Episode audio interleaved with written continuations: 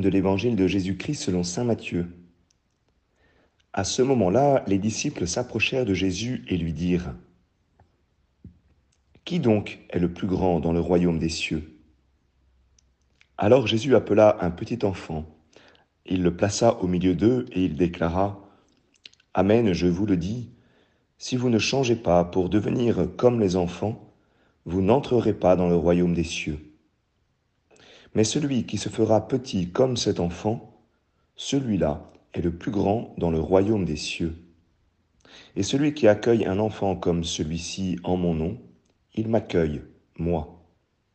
Gardez-vous de mépriser un seul de ces petits, car je vous le dis, leurs anges dans les cieux voient sans cesse la face de mon Père qui est aux cieux. Acclamons la parole de Dieu.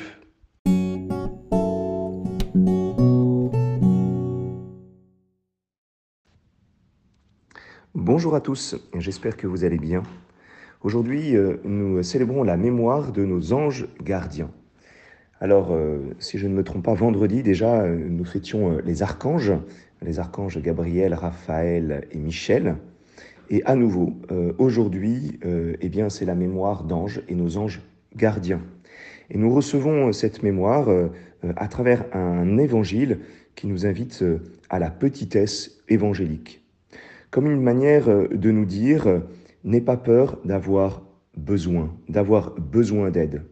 Dieu a tout mis en place afin que nous puissions être aidés, afin que euh, des, des, personnes, des créatures célestes, puissent être à nos côtés pour veiller sur nous. Alors c'est vrai déjà dans notre nature humaine, avec, euh, avec nos parents, avec euh, nos, familles, euh, nos frères et sœurs qui nous entourent. C'est vrai de la communauté humaine où nous sommes appelés à, à, à, travers nos relations, à prendre soin les uns des autres et à nous laisser aider. Et nous savons combien nous avons du mal quelquefois eh bien, à demander de l'aide et à nous laisser aider. Mais c'est vrai aussi dans cette communion avec le ciel.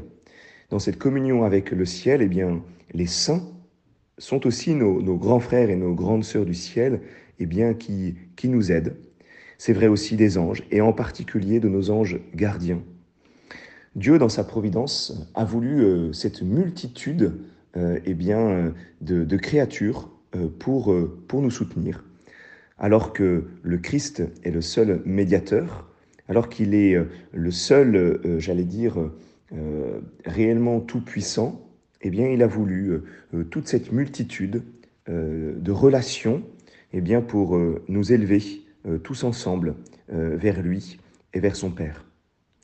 Dans cet évangile aussi, nous voyons comme une coordination entre le ciel et la terre.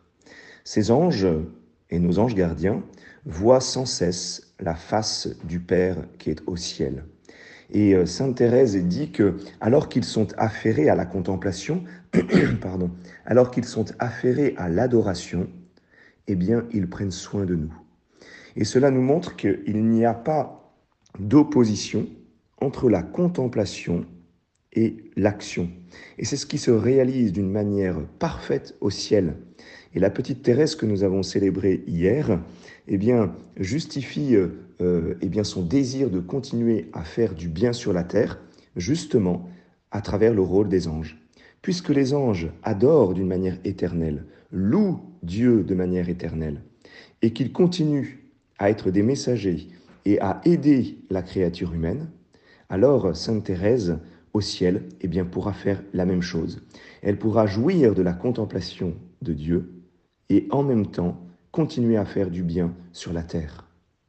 Le repos en Dieu n'est pas une contradiction avec l'action euh, d'aide, l'entreprise humaine, eh bien oui, de nous aider les uns les autres. Alors profitons de, nos anges, de nos anges gardiens, profitons de, toutes ces créatures euh, eh bien, qui, qui, peuvent nous aider. Et puis euh, nous-mêmes, à leur image, eh bien, soyons heureux de pouvoir à la fois avoir une vie euh, de contemplation et une vie active. Bonne journée à chacun.